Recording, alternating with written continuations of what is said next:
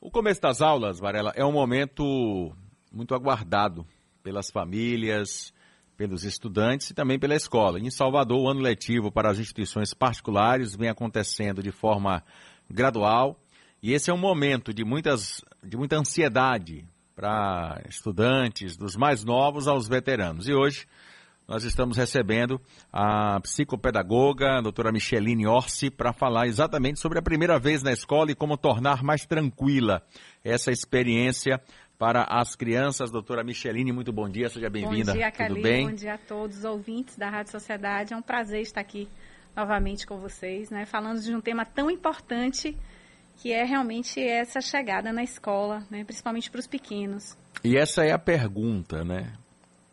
Que os pais têm dúvidas até hoje.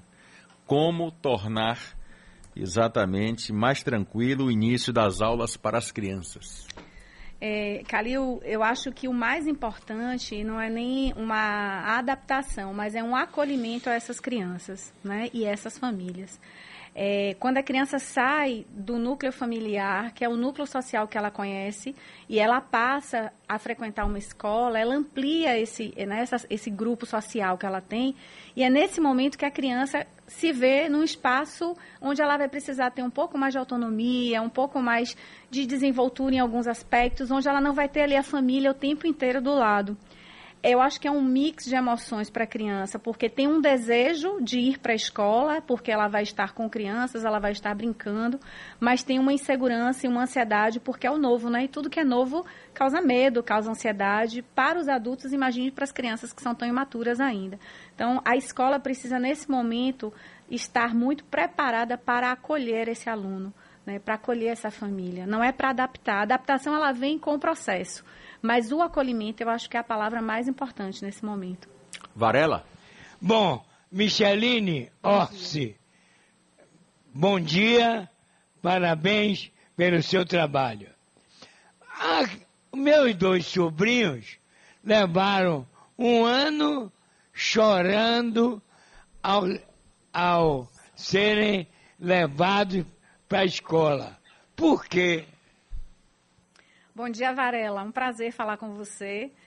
Olha, Varela, isso depende de cada criança, né? Eu acho que esse processo de adaptação e acolhimento precisa ser constituído antes de ir para a escola, né? É o momento em que a família precisa preparar essa criança para esse novo, para algo que ela vai vivenciar, né? E que é uma novidade de qualquer forma, porque a criança ela tá ali no mundo da fantasia.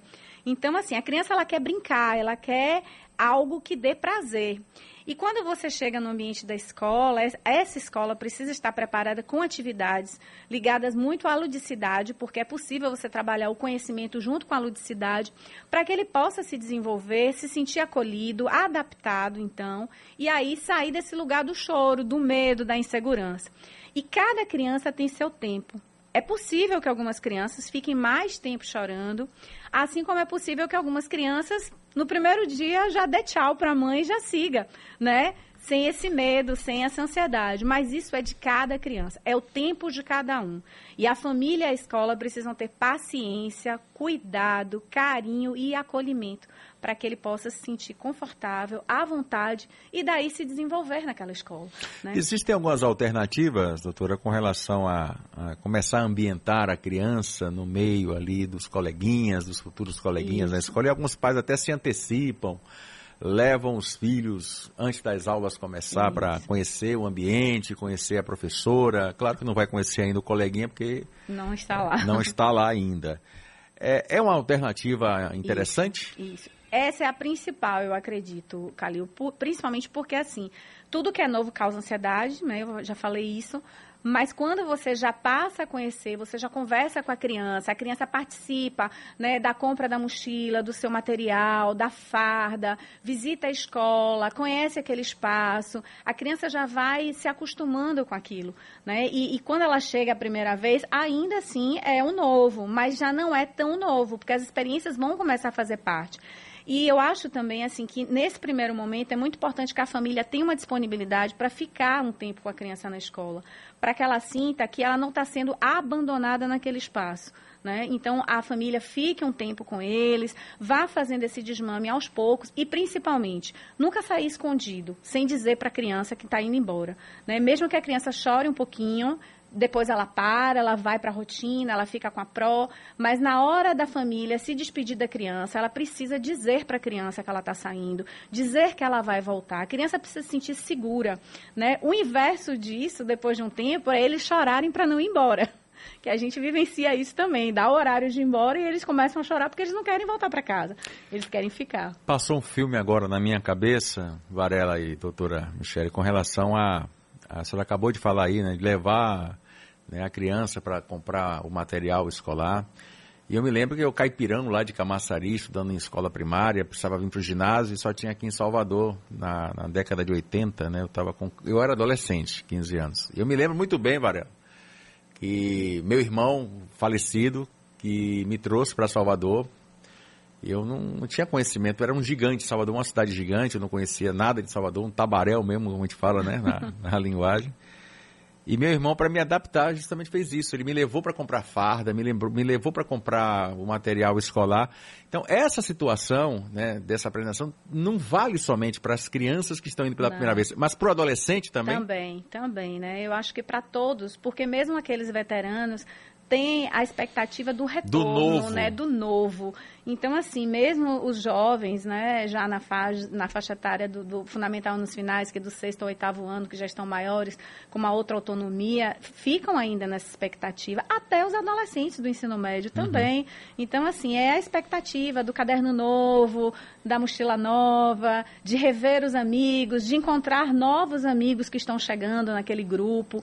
Então, assim, eu acho que é um momento de, muito especial. A gente tem que trazer para os nossos Até jovens... Até a mudança, né, de uma isso, escola para outra. Essa mudança, e a gente tem que trazer para os nossos jovens que estudar é algo prazeroso, é algo bacana, né? Então, hoje, cada dia mais, né, os estudiosos em educação, eles vêm se debruçando em pesquisas, em estudo, em metodologias modernas, para que a gente possa atrair esse jovem para dentro da escola e fazer desse espaço um espaço de construção prazeroso para a aprendizagem. Eu acho que isso é muito importante. É verdade. Varela? Como enfrentar uma rotina chamada bullying, professora? É, esse também é um tema bastante importante que a gente precisa se debruçar cada dia mais, porque antigamente a gente chamava de pirraça, né? Sempre existiu a pirraça na escola, porque sempre existiu as competições. Hoje a gente chama de bullying, um tema é, extremamente importante de se estudar, de se debater dentro da escola e fora da escola, com os alunos e com as famílias também, porque eu costumo dizer, Varela, que existe o bullying porque existe alguém que permite e que aceita esse bullying. Me permita, doutora, mas a senhora fala né, de se discutir isso, mas isso não deveria começar a ser resolvido dentro de casa? Também, mas a gente precisa preparar esse, esse indivíduo, né? Como eu estava falando, a gente tem os dois lados. Tem aquele que faz o bullying e tem aquele que recebe. Os dois precisam ser trabalhados. A gente não pode trabalhar somente com quem está fazendo. Pa parte do princípio de valores. Mais com quem? Com quem recebe ou com quem dá? Com os dois, com os dois, na mesma proporção. Né? Eu costumo dizer que os princípios familiares eles são desenvolvidos dentro de casa e tem os princípios da escola. Associado a isso, a gente constitui um indivíduo. Então, assim, não adianta você é, fazer a sua parte dentro da escola, o educador, trabalhar valores, trabalhar né, relação, trabalhar respeito, sendo que a família não faz a sua parte. Então, existe uma parceria entre família e escola para a gente poder conter isso. Isso é real, é uma coisa que assusta muito nas escolas, mas eu sempre digo, os dois lados precisam ser tratados, porque aquele que está praticando também precisa de atenção, tanto quanto aquele que também está aceitando. Porque antigamente a gente reagia mais, a gente né, procurava falar que não queria aquela brincadeira, procurava se defender, procurava a pessoa dentro da escola. Hoje eu sinto que a, a geração está mais fechada, então muitos se fecham e ficam sofrendo, vivendo aquilo calado, sem procurar. Então, é muito importante que a escola tenha um serviço socioemocional, um serviço do SOI, que é o Serviço de Orientação Educacional dentro da escola, onde ela possa falar sobre isso com os alunos. É um tema que não tem que ficar escondido, é um tema que precisa ser exposto, precisa ser debatido, precisa ser falado na sala de aula, falado em casa, falado pelo, pelo professor, pelo orientador para que a gente possa ter coragem de denunciar, coragem de dizer que não quer aquela brincadeira, que aquilo ali não está bacana, que eu não quero aquele apelido, que não me pertence aquilo. Então, se a gente fortalece esse indivíduo, ele vai reagir. O bullying não vai deixar de existir, mas ele vai reagir na hora que ele sofrer. Nós somos de uma época que quando a pessoa diz assim, ó, se pegar ar, vai ficar valendo. É verdade. Né, se pegar ar, vai ficar valendo até sair da escola. Mas eu vou pegar um gancho agora do que a senhora falou é, com relação às pessoas que são, ficam mais fechadas, não com relação ao bullying. Uhum. Mas, por exemplo, daquela criança que está saindo de casa agora e que os pais percebem ao longo da, da vida de que aquela criança é introspectiva, aquela criança fechada, aquela criança que não se socializa ali com, com, com quem está ao redor, que sempre vive calada e que buscam na escola exatamente é, a saída para que essas, essas crianças elas voltem, é, sejam socializadas com relação ao meio, ao meio em que convivem. A escola seria uma saída para essa introspecção? Sim, sim. E é muito importante a gente parar para pensar um pouquinho que cada indivíduo tem o seu jeito, a sua forma de ser e a sua personalidade. É, a gente pode ter vários filhos, cada um tem, é de um jeito. Na verdade, a gente tem a mesma formação, a mesma educação, os mesmos princípios, mas cada um é de um jeito. Então, assim, a, a introspecção, aquela criança mais tímida, ela passa a ter um problema de relacionamento no momento em que aquela timidez prejudica ela socialmente. A gente não tem que exigir que uma criança que seja tímida seja exposta, sendo que aquilo vai ser uma violação para ela. A gente precisa fazer aos poucos, com cuidado. Então, assim, a escola é o primeiro ambiente onde ela vai ser mais desafiada, onde ela vai precisar se mostrar mais, mas se mostrar dentro desses limites e dentro desse tempo. Eu acho muito importante a gente perceber essas características. E aí a escola tem um papel de aproximar mais essa criança, de trazer ela mais para junto de você, de trazer ela mais para atividades e descobrir essas atividades que proporcionem a ela também se mostrar do jeito que ela se sente melhor. Porque às vezes não vai ser aquela criança tímida que vai estar em cima de um palco fazendo uma apresentação, mas ela pode estar produzindo muito bem, ela pode estar dirigindo muito bem. Né? Então, Lá na escola, a gente sempre tem um trabalho muito cuidadoso de perceber as características individuais de cada criança e a gente ir trabalhando. Sendo que, quando essa personalidade muito introspectiva, muito fechada, começa a causar um isolamento social, aí sim é um problema. Aí a gente parte para um outro trabalho que é de chamar essa família também, de trazer essa família para o nosso lado, para a gente poder trabalhar juntos ações onde essa criança possa se desenvolver melhor. E se a escola e a família não der conta, a gente ainda tem outros profissionais, né? A gente pode encaminhar para uma terapia, para que essa criança fale mais, se conheça, se autodescubra e aí então possa se desenvolver. E como é que eu descubro é, e faço a diferença entre a introspecção e o isolamento social? Você percebe no dia a dia, nas suas relações. Então, por exemplo, aquele aluno que é mais tímido, que ele não vai perguntar muito na sala, mas ele não deixa de fazer atividade, ele não deixa de participar, ele não deixa de chegar perto da professora e perguntar do lado dela, ele não deixa de ter um grupo social menor. Aquela criança é uma criança tímida, mas que não tem um prejuízo social. Mas aquele que o tempo inteiro se isola, não tem grupo nenhum social dentro da escola, nem que seja um amigo mais próximo ou dois, porque às vezes tem aqueles alunos que são mais seletivos também. Isso é fato. E aquele aluno que não pergunta nada, que chega calado e continua calado o tempo inteiro, esse aluno é um aluno que a gente precisa ficar muito atento, porque é um aluno que pode não ser só tímido, mas pode estar desenvolvendo um processo de depressão mesmo, que é algo muito sério na adolescência. Varela.